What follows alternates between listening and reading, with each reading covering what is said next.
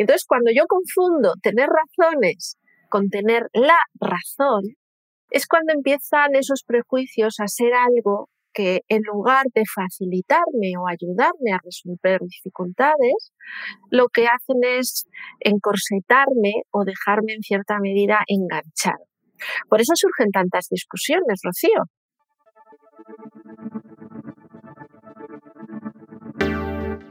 Bienvenido a Hablemos de un podcast semanal para los agentes inmobiliarios que no se quedan con las guías clásicas y buscan refrescar esta apasionante profesión con nuevas perspectivas, ideas y tendencias. Soy Rocío González Gasque, manager formadora y coach inmobiliario. Quédate y aprende junto a líderes y expertos de los bienes raíces cómo vender más y mejor, pero sobre todo disfrutar de tu profesión. Buenas tardes a todos. ¿Cómo están? Soy Rocío González Gasque, manager en Remax V2. Y hoy en nuestra serie de Hablemos de tenemos una entrevista excepción. Estoy convencida que se van a llevar muchísima información y sobre todo muchos consejos y muchas cosas de cómo poder encarar eh, los prejuicios, cómo marcarnos nuevas cosas. En fin, vamos a ir hablando de, eh, de estos temas bienvenida Rosa, Rosa Barrioso. Eh, mi maestra. Rosa es eh, coach y formadora de la Escuela Europea de Coaching, que fue donde estudié yo, y además es Master Coach por el ICF. El ICF es el instituto, eh, la asociación que maneja todos los coaches a nivel internacional.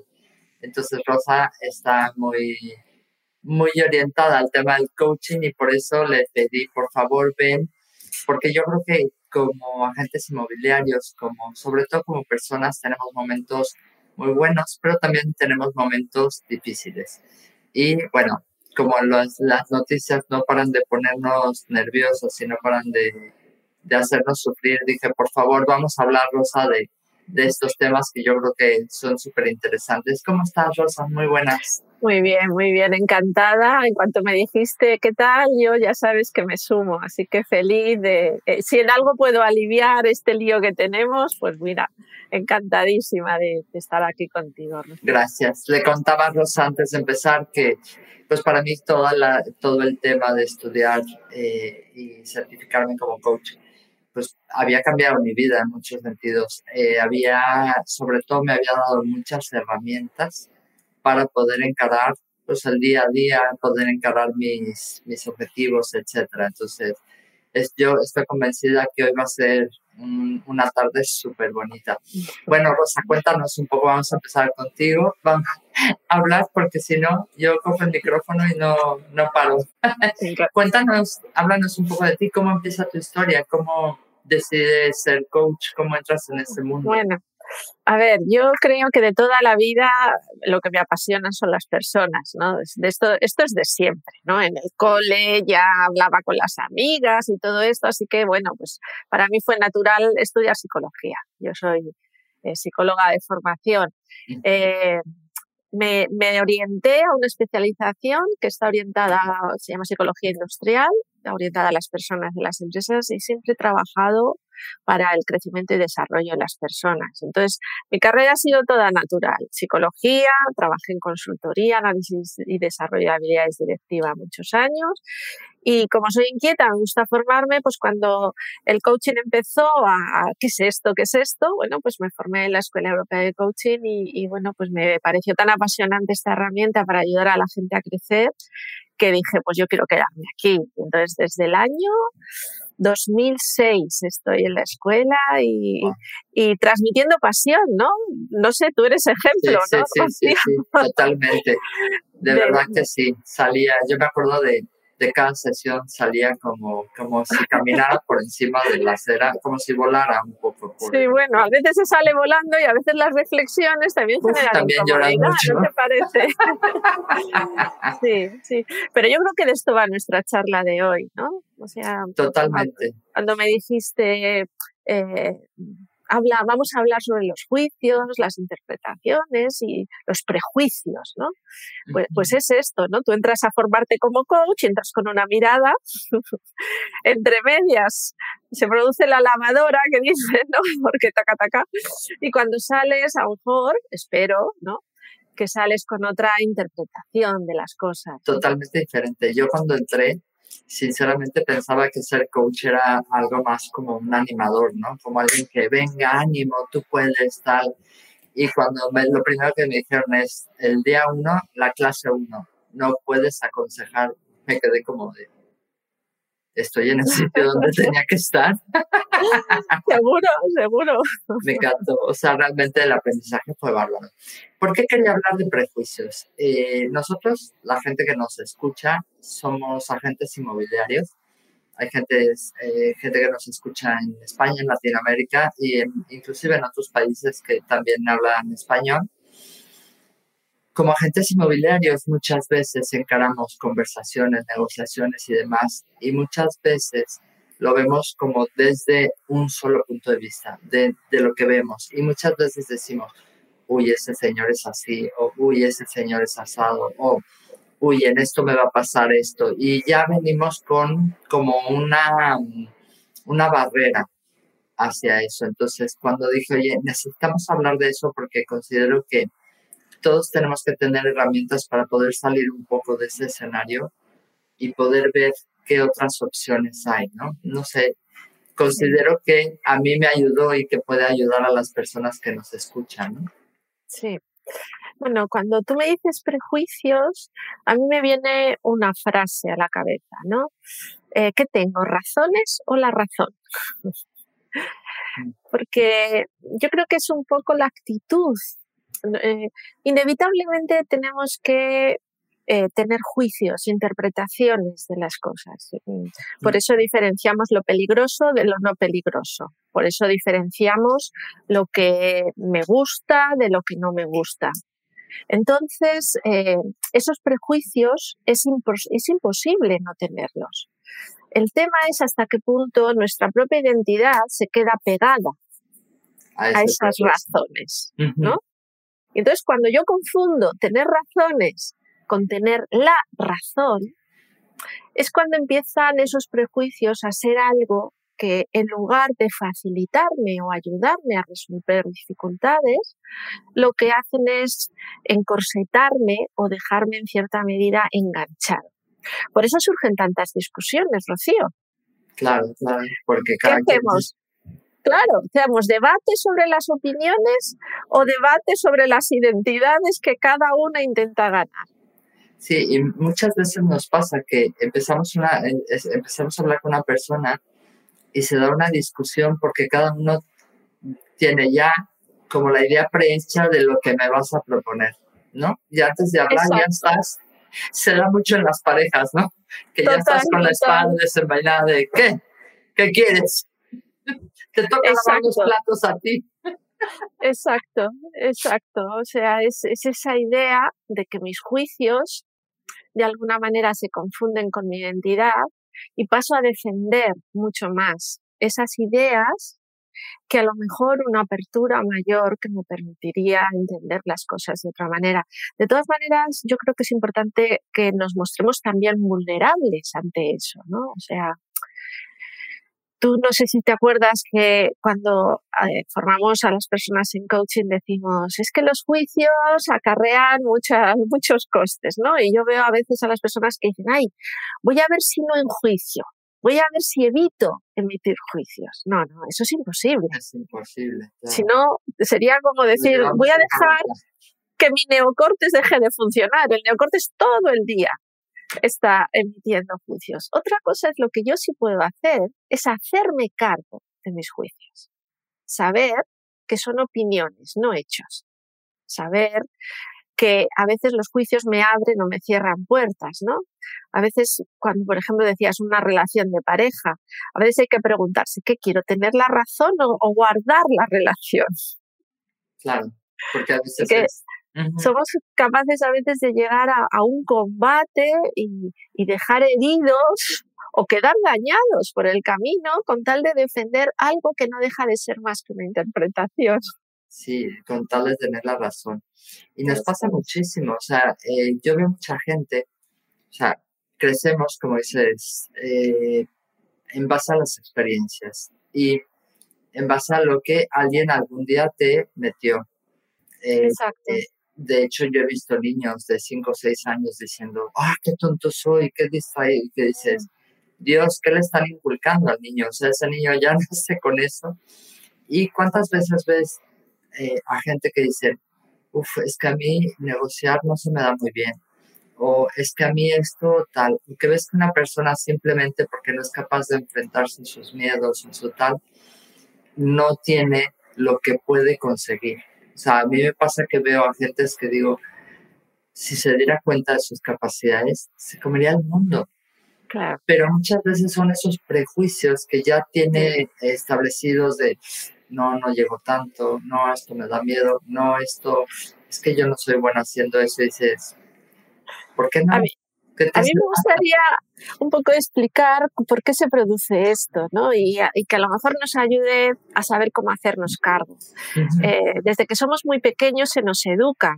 Yo entiendo que se nos educa para bien, ¿no? Luego nos dolerá o no nos dolerá la educación, estaremos de acuerdo o no, pero la intención social o familiar es que el niño sepa cosas, ¿no? Y en esa educación pues vamos aprendiendo pues esos juicios, esas interpretaciones. Luego, a lo largo de la vida, como tú dices, Rocío, vamos adquiriendo experiencias. Yo me, imagino esto, ¿no? Nuestro cerebro funciona pues como si fuera una gran biblioteca, ¿no? Mm. Donde eh, cada vez que eh, abordo una experiencia y esa experiencia sale bien, ya tengo un nuevo volumen. Pero ¿qué pasa? Que voy acumulando muchos libros, ¿no? Libros que han surgido de me salió bien, pues chas, queda en mi biblioteca. Yo les llamo biblioteca. Bueno, ah, vale, buena connotación. Pero, ¿qué, ¿qué pasa? Que yo no puedo estar todo el rato enfrentándome a la vida como si fuera la primera vez.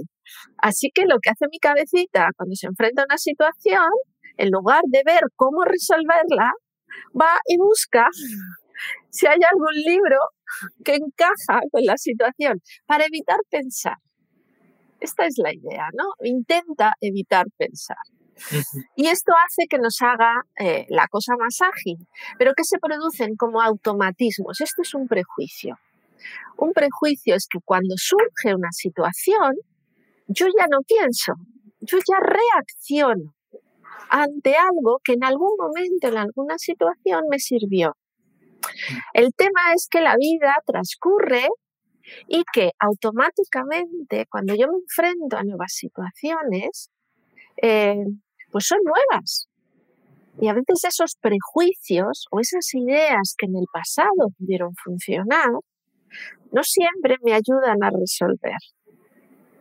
Ahí está un poco el enganche de los prejuicios.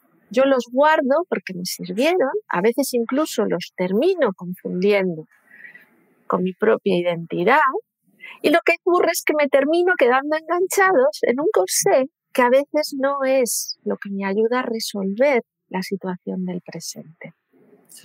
No sé si a lo mejor sirve. No, me encanta, me encanta. Déjame saludar, mira, tienes aquí a tu tocaya, una amiga mía, Rosa Moratalla, eh, está en Barcelona. Eh, Hola. Verónica Guillén desde Venezuela y te saluda Marta González. Dice saludos a Rosa desde una antigua alumna de... Ah, de, Sí, sí, sí. Esta es una fundación para mí eh, muy interesante donde hacen una labor la Fundación Pascual. y, hola Marta. La verdad es que te veo muy pequeñita, no puedo reconocerte. luego, luego si eso le, damos como, como localizarte, ¿no? Entonces, ¿Qué me pierdo en la vida? O sea, ¿qué me pierdo cuando estoy atado un prejuicio? El prejuicio típico de, uy, no quiero hacer una llamada porque me van a contestar pésimo. O sea, es la típico de cuando empiezas en el sector que no conoces a nadie y entonces eh, nos da pánico hacer llamadas porque qué pasa si ¿qué pasa si me maltratan, no? ¿Qué pasa si me contestan pésimo? Porque hay gente que nos contesta pésimo. Eh, total. En este, en este guiso nos está faltando un ingrediente Mm. Y es que si, la, si lo de los prejuicios fuera solo una frase, eh, pues cambiaría la frase y la cosa funcionaría rápido, pero la dificultad está en que toda interpretación, todo prejuicio, todo juicio, siempre está teñido de una emoción. Y lo que termina enganchándonos es este bucle donde digo, no voy a hacer la llamada, no vaya a ser que me cuelguen, pero en el fondo dejo de hacer la llamada no por el prejuicio, sino porque tengo miedo.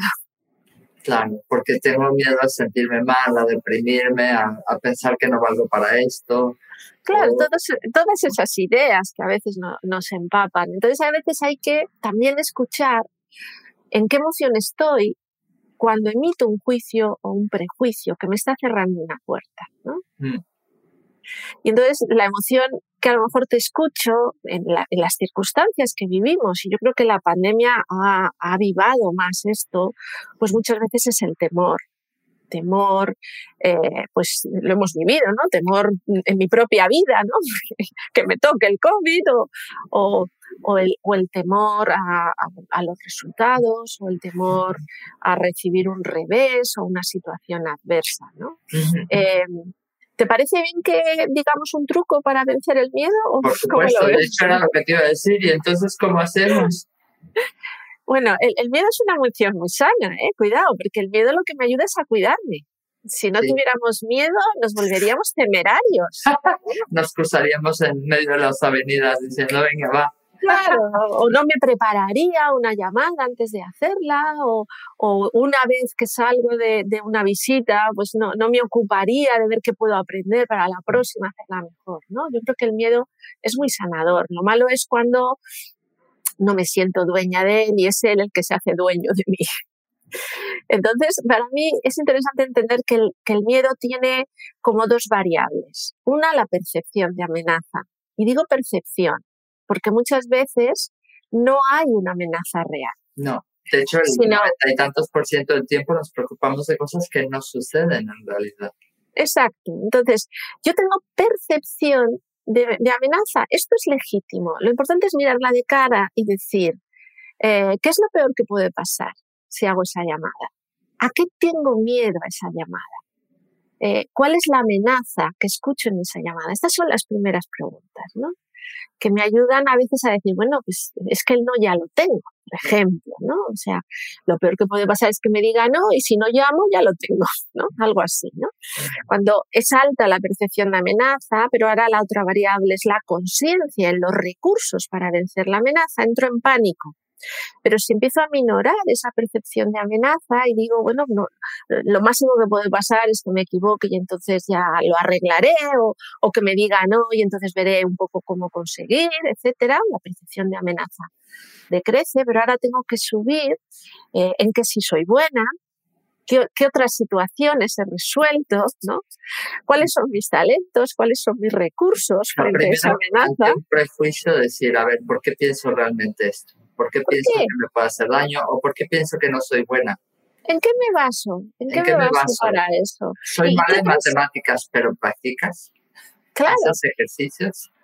Alguna vez eh, eh, eh, aprendí, alguna vez superé un examen de matemáticas. Bueno, pues, pues a lo mejor hay algo en lo que sí soy buena en relación con las matemáticas. ¿no? O sea, minorar mi percepción de amenaza, ese juicio que tengo sobre lo que me puede pasar e incrementar los juicios que me ayudan a tener una mayor confianza en mí misma, es algo que nos ayuda a vencer el miedo. Porque los juicios en sí mismos no son malos, pero sí hay algunos que si yo no me hago cargo de ellos, incluso pueden dañar mi autoestima. Entonces, a veces lo que hay que hacer es eh, elegir bien, ¿no? Mira, en México hay un autor, supongo que le conocerás, que se llama Miguel Ruiz, que escribió un libro de los cuatro acuerdos, ¿no? Ah, sí, sí, sí. sí. Y uno de los cuatro acuerdos es ser impecable con tus palabras.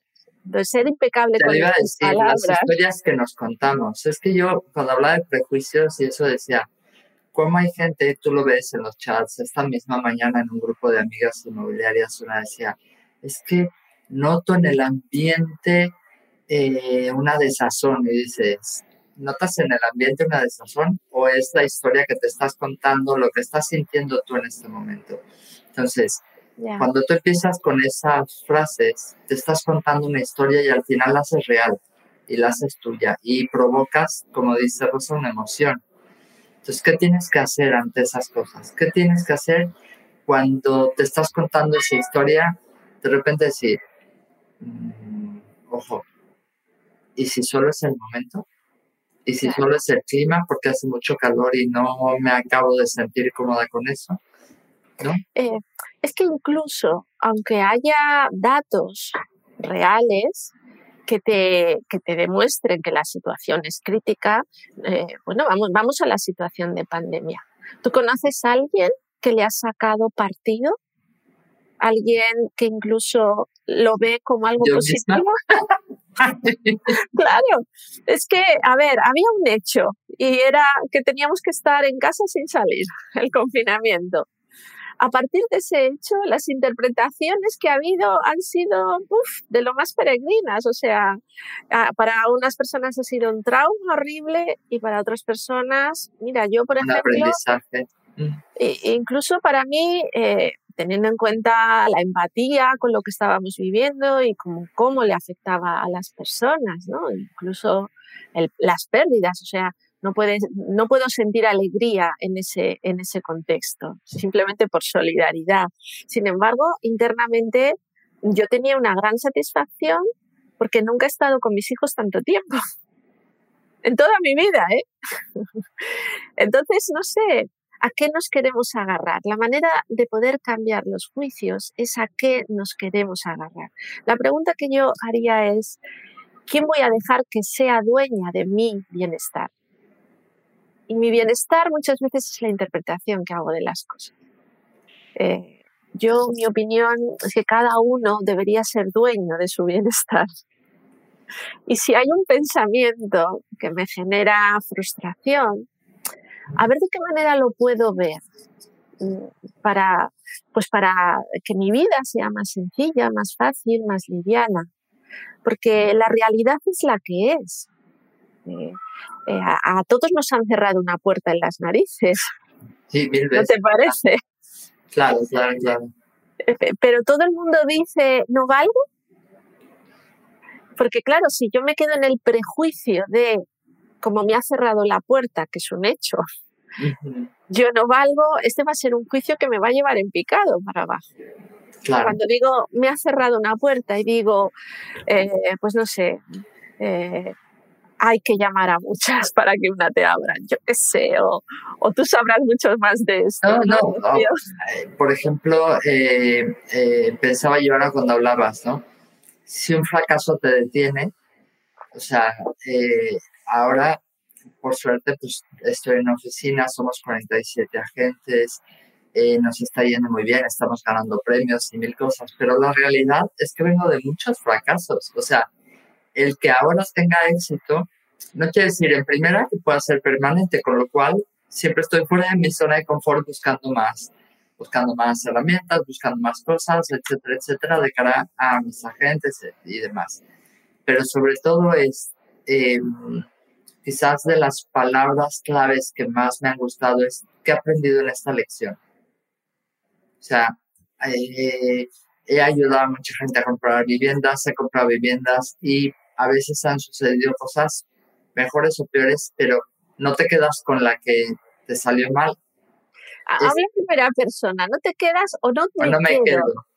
No me quedo, o sea, lo que te decía, yo personalmente he fracasado muchas veces en tener equipo, hasta que entendí que las personas somos diferentes y que, es, no, es que está bien que seamos diferentes, hasta que aprendí que, que realmente si quería tener un equipo tenía que ser pues mucho más empática, tendría que estar más de la, del lado de ellos, etcétera, pero al final es, ¿qué hice? Es no pensar en no valgo para esto, sino decir, ¿qué cosas sí puedo hacer?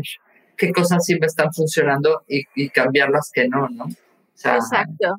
Hay, hay una cosa que acabas de decir que para mí es importante en este tema que traigamos, ¿no? Cuando un prejuicio es defendido por todo un grupo de personas, imagínate dentro de una oficina o incluso dentro de la organización o en una sociedad, es, es tremendamente complejo diferenciarse. O sea, si todos pensamos que la situación es insostenible, casi que no estamos a gustito cuando hablamos de la insostenibilidad de la situación, ¿no? Mm, mm. Eh, lo que pasa es que, permíteme si he sido Sara al decirte, hablo en primera persona. No, no, bien, no, encantada. Este es un truco importante, o sea, todos podemos ver lo insostenible, pero ¿y ahora qué quiero hacer yo con eso? ¿no?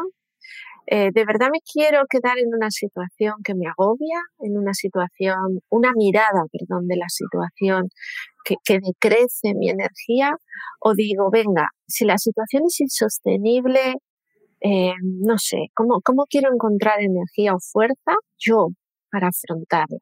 Y a veces es, es complejo, ¿no? Porque yo puedo elegir ser más enérgica, ¿no? Y buscar eh, nuevos prejuicios, ¿no? Porque al final tenemos que estar en uno, pero más capacitantes, ¿no? Y luego a veces tengo que incluso luchar con, con esa, eh, esa madeja, ¿no? Que, que, a veces nos engloba.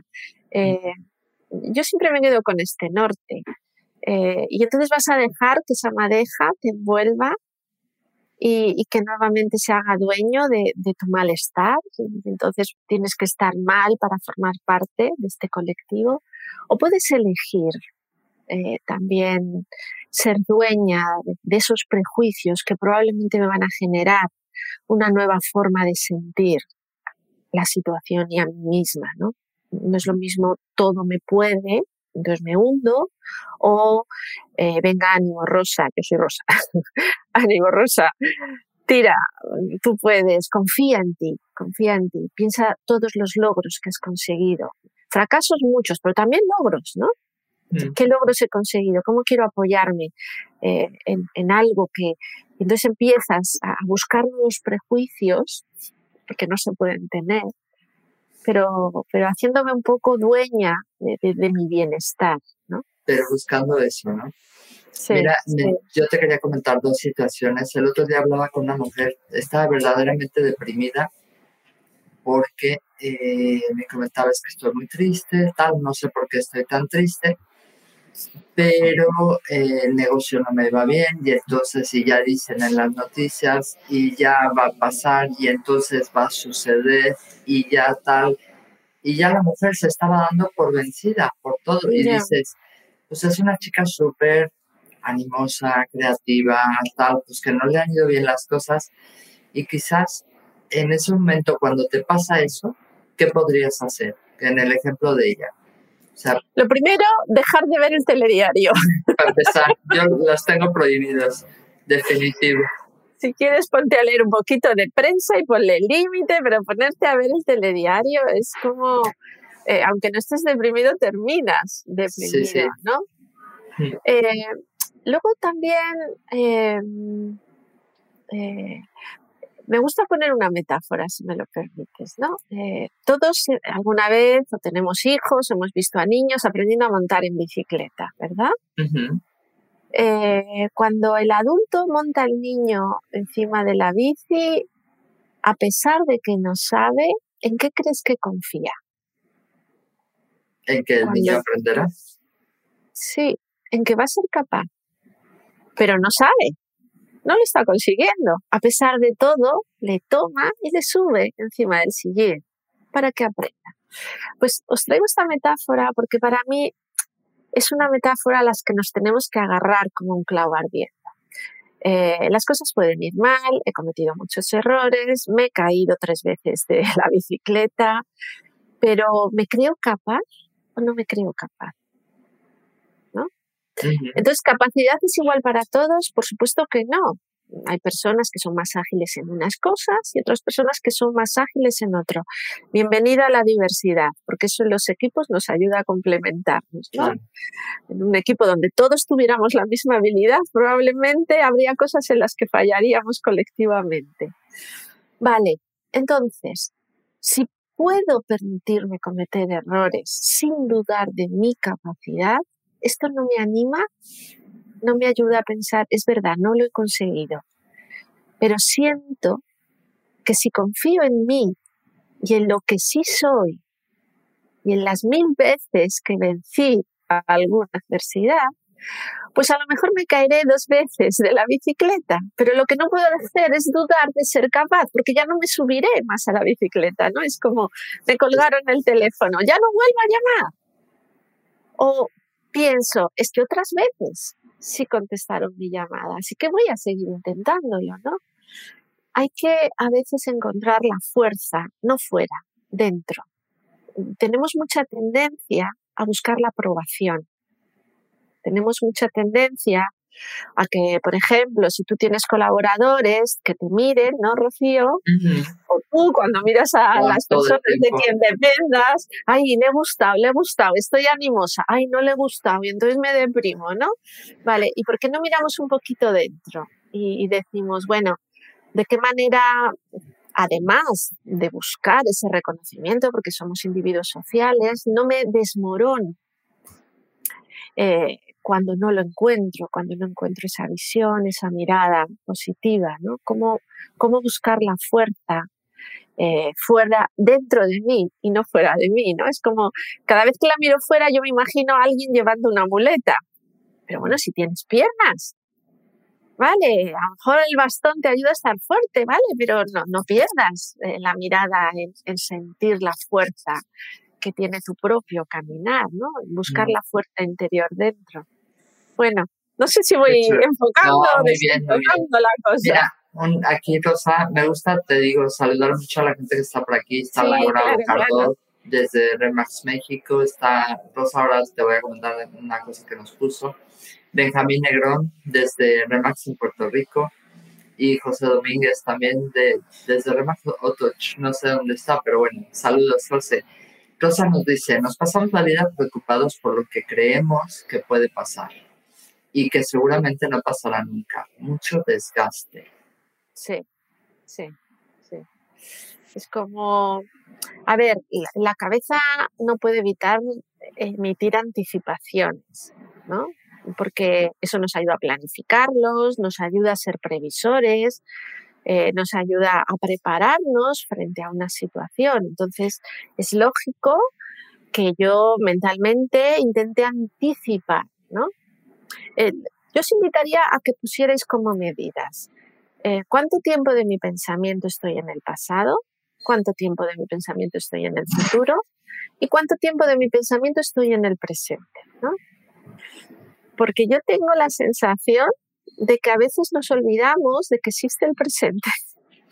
Totalmente, totalmente. Entonces estamos tanto en lo que pasó que ya no puedo resolver y en lo que pasará, que a veces lo, anticipo de una manera negativa, que lo que se me olvida es vivir en lo que tengo, ¿no? ¿Y, qué sí depende de mí? ¿Cuántas veces no vamos conduciendo, Rosa, de, de tu casa al trabajo y de repente llegas al trabajo y dices, ¿cómo llegué aquí? O sea, ¿en qué momento llegué?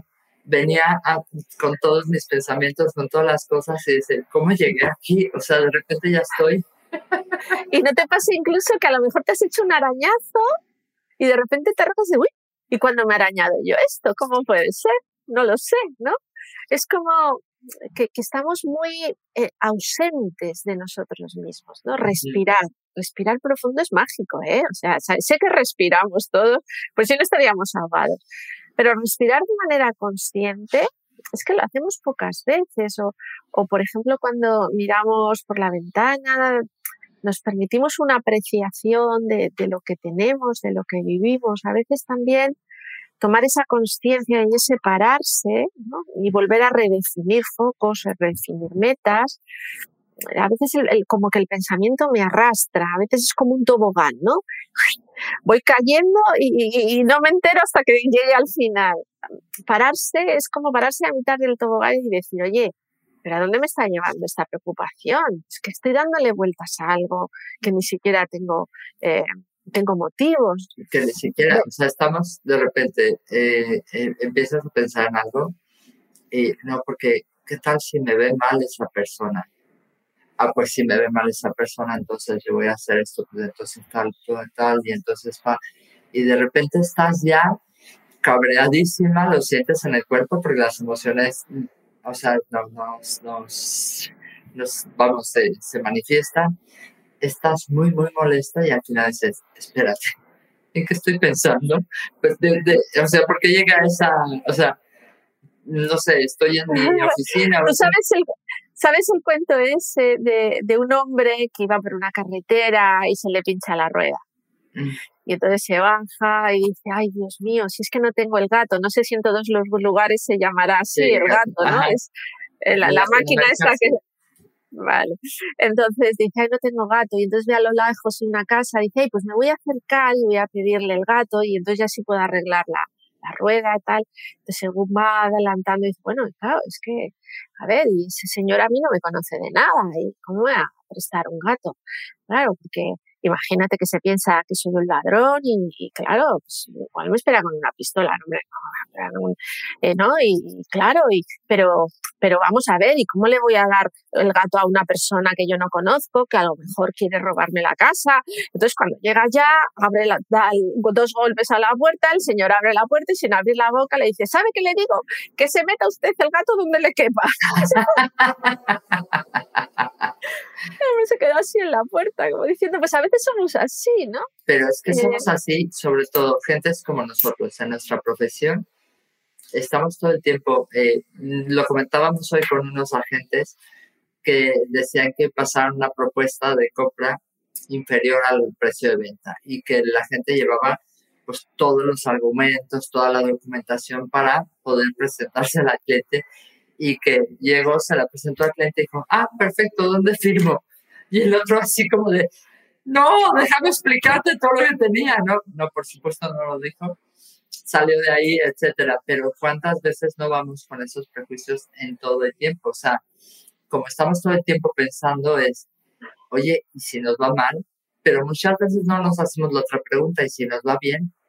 ¿Y qué pasa? Si nos va bien o mal. Esto, esto, es, esto es vencer los prejuicios, ¿no? Poder elegir hacia dónde quiero orientar mi posibilidad, ¿no? Porque si no, lo que hacemos, como tú dices, ego prejuicios, ¿no? Ego juicios, no sé cómo le llamaste, ¿no?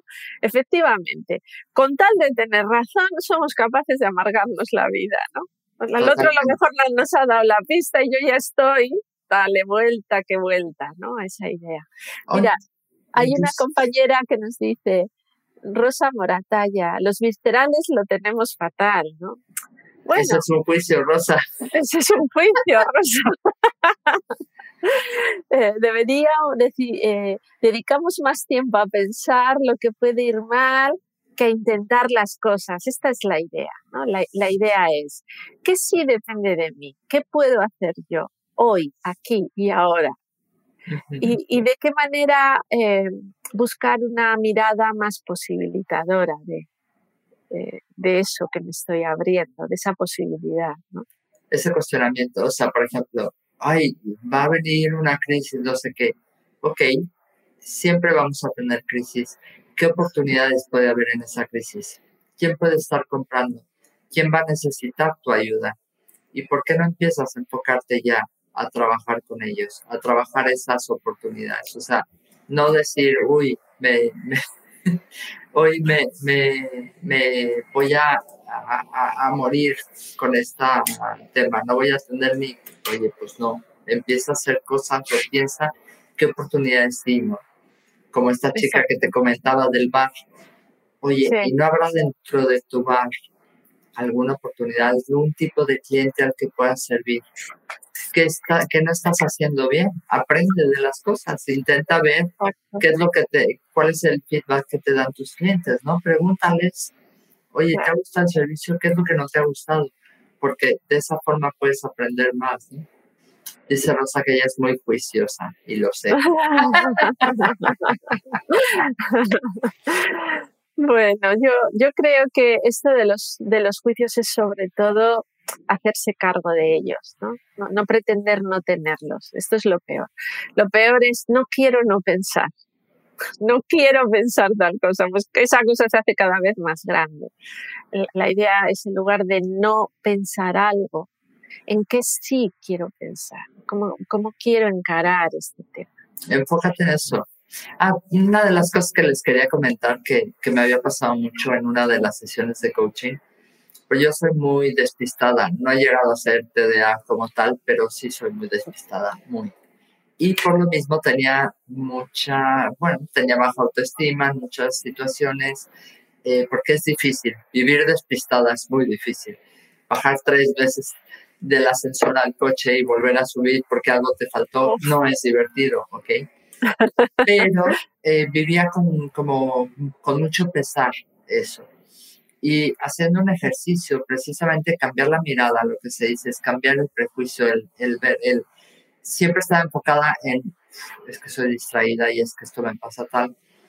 Y haciendo una, un ejercicio con, con mi super coach, eh, me dijo, sabes que la gente que es como tú tiene un montón de cualidades, o sea, es capaz de hablar en público, tiene mucha percepción, eh, habla muy bien con la gente, tal, y es como que empecé a descubrir que efectivamente tenía muchas más cosas que ofrecer que, eso que siempre me había pesado, pero me había pesado toda la vida horrible, porque de verdad es algo que hoy se me olvidó esta reunión o tengo dos cosas a la vez o se me juntan cosas para hacer, eso es como típico yo, ¿no?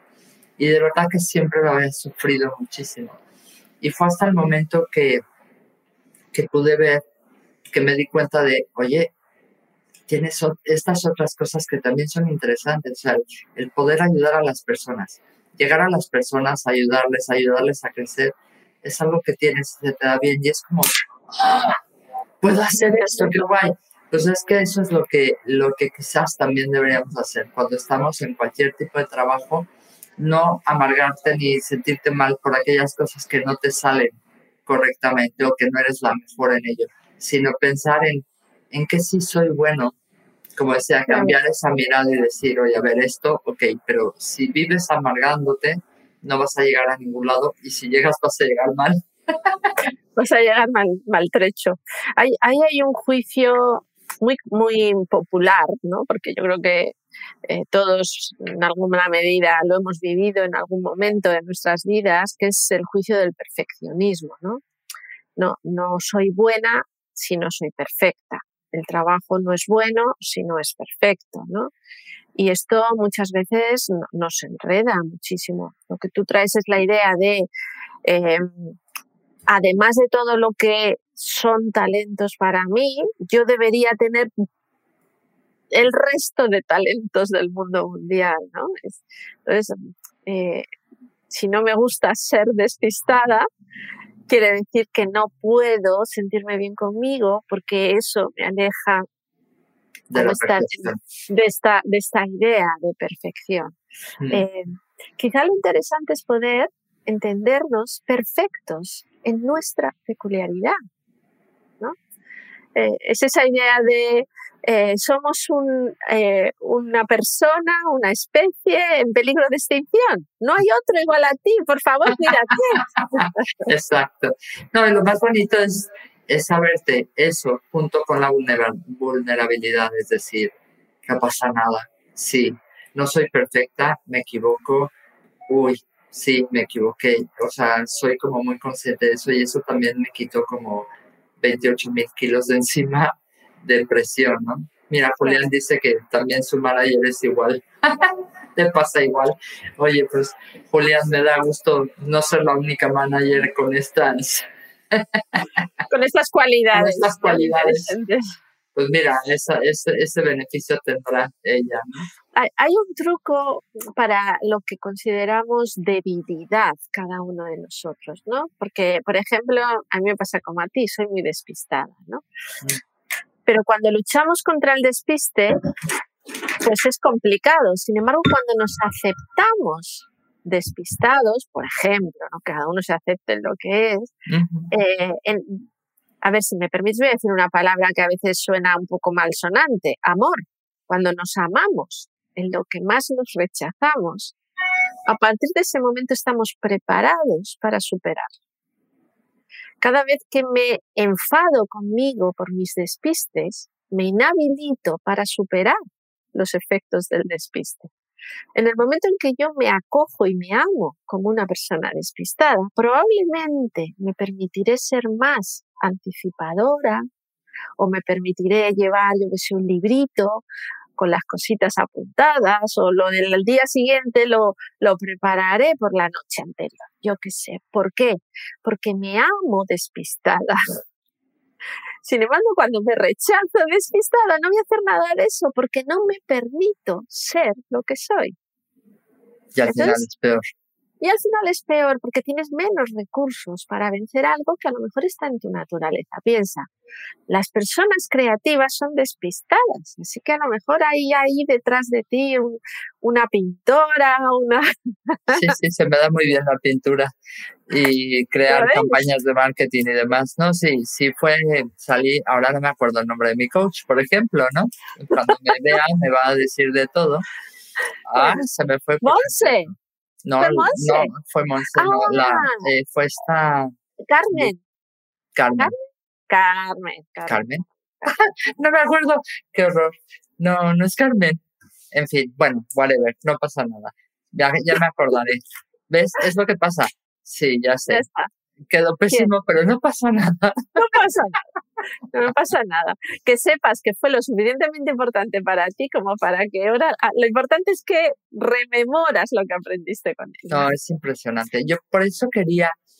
Yo sé que a veces es difícil y más en una charla online, que la gente se conecta y se desconecta y a lo mejor no tenemos el ritmo o lo que ellos quieren, pero para mí era importante hacerle ver a la gente que hay otra realidad posible si ahora están sufriendo con algo, porque somos de sufrir, ¿no? Si ahora están sufriendo con algo, o porque no les gusta su trabajo, porque no les gusta donde vienen, o porque no se encuentran a gusto, intentar pensar en, oye, ¿qué de bueno tiene donde vives? ¿Qué de bueno tiene tu trabajo? Que empezar a buscar otras miradas, porque a lo mejor es una historia que te has vendido. Cambia esa historia, cuéntate otro cuento, no te cuentes el cuento de que no eres buen vendedor porque no haces llamadas, porque, porque al final lo único que haces es con esos prejuicios irte, ¿no? Bajar cada vez peor y cada vez tu autoestima es peor, sino, ¿por qué no te cuentas otra historia? ¿Por qué no te cuentas la historia de, eras una vez una mujer que empezó o un hombre que empezó en este o cualquier negocio y que a base de aprender, a base de tener clientes malos, valoró a los buenos, en fin, ¿no? Es como encontrar ese, ese momento donde puedas ver que también hay un futuro bonito, donde hay un futuro emocionante, donde hay un futuro apasionante simplemente porque tú lo decides, ¿no? Yo estoy muy romántica. Total. Te he la palabra amor y tú ya estás enredándote. Yo ya me emocioné. La idea es pensar que toda moneda tiene dos caras, ¿no? Toda moneda tiene dos caras. Siempre ve. ¿Con qué, ¿Con qué cara me quiero comprometer? ¿Con la, ¿Con la que me hunde? ¿Con la que me frustra? ¿Con la que reiteradamente, como decías, termina minando mi propia seguridad personal? ¿O con la otra que me permite seguir dando pasos, tomar fuerza, conectarme con el coraje, eh, elegir un compromiso que, que tire de mí y para superar, ¿no? Tú decías todo el rato, sacar aprendizaje de, de la vida. Entonces, hay que elegir la cara. Sí, ¿no? Sí. Es Carmen. Carmen. claro. Ya la has buscado mientras. Yo no la he buscado, pero dije, iba a buscar y dije, dame un segundo, pero no me acordé. Madre mía, pobrecita. Y, y, me cambió la vida, o sea que con la encantadora que es, ya estás perdonada seguro. Mm, Muy bien, Me, me, preguntaba si se me ocurría algún libro, alguna. Sí, alguna. Por ejemplo, la gente que nos escucha, a mí me gustaría dar las herramientas que ya les diste. Creo que son interesantes, pero algún tipo de libro que puedan ayudarse. Sí, yo estaba buscando y hay un libro de un autor que se llama Joe Dispensa, eh, porque tuviera que ver especialmente con el tema que nos ocupa, que dice, deja de ser tú, la mente crea la realidad. Yo creo que este libro que os pongo aquí, no sé si se ve o se ve al revés. No, se ve ¿Ah, perfecto, se ve perfecto. Ah, vale, vale. Yo creo que este libro, espera, vaya pulso tengo, Dios. Este libro yo creo que nos puede eh, dar una lectura interesante, ¿sí? De, este tema que nos George Dispensa, dice Laura. Ya lo leíste, Laura, luego me lo, nos lo recomiendas. Sí, sí, sí, sí. Este autor se hizo famoso por una película, un reportaje que se llama ¿Y tú qué sabes? Y habla de cómo funciona. Bueno, es un poquito así, de física cuántica y estas cosas. Yo creo que este libro es sencillo eh, y, y, yo creo que nos puede ayudar en esto. Y luego me decía, si una película o algo así, yo estaba pensando, en las típicas películas donde ocurre, yo que sé qué, una, un maleficio donde el padre pasa a ser el hijo y el hijo pasa a ser el padre, ¿no? Y resultan cómicos, ¿por qué? Porque lo que han cambiado es la visión. ¿No? O cuando de repente un chico pasa a ser la chica y la chica pasa a ser el chico y entonces ven el mundo desde la realidad del desde otro. otra perspectiva, exacto. Eh, este, esta es la idea. ¿Por, qué, ¿Por qué nos reímos? Pues porque al final tenemos prejuicios, estereotipos, ideas asociadas eh, pues a lo mejor al adulto y al niño o a la mujer y al hombre. Y, y de repente al verlo desde el otro lugar cambia mucho la visión, mm. cambia mucho la manera que tenemos de entender las cosas. ¿no? Cualquiera de estas nos podría servir para... Me encantó, yo, dice Laura Bocardo que ese libro cambia libros, que, que, que nos lo recomienda muchísimo, o sea que me lo voy a apuntar para leerlo cuanto antes. Oye, ya llegamos básicamente al final de la entrevista. Me gustaría, por ejemplo, si alguien quiere establecer, porque tú eres coach, entonces mucha gente necesita tener ayuda. Yo soy coach, pero no me dedico al coaching. es una realidad, no me da la vida para tanto.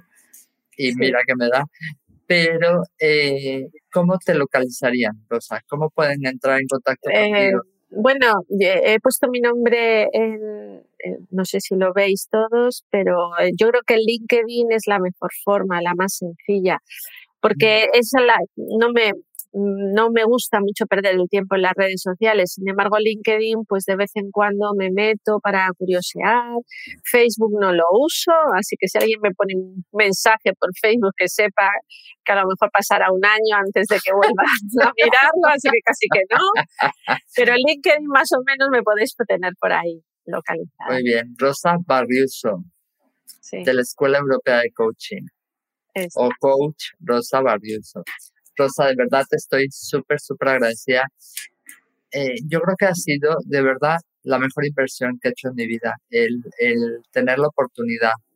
Porque además, de verdad que ahí te meten en una licuadora y te sacan.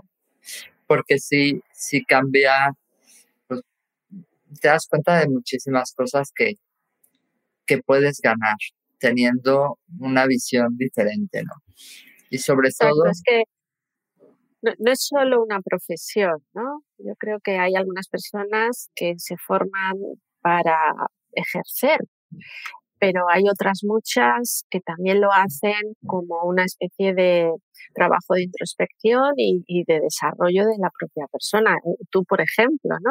No, me ha encantado y sobre todo me ha encantado porque de verdad no es que actúe como coach con todo el mundo por ser insufrible, sino que cuando tengo conversaciones con amigas, antes era muy de, pues yo haría esto y entonces, y era como muy de mis ideas, ¿no? Y ahora más que eso hago preguntas, ¿y dónde quieres estar y cómo te quieres ver y qué crees que tienes que hacer para lograrlo? Y empiezo a hacer preguntas y digo, Dios, ya estoy coachando, ¿no?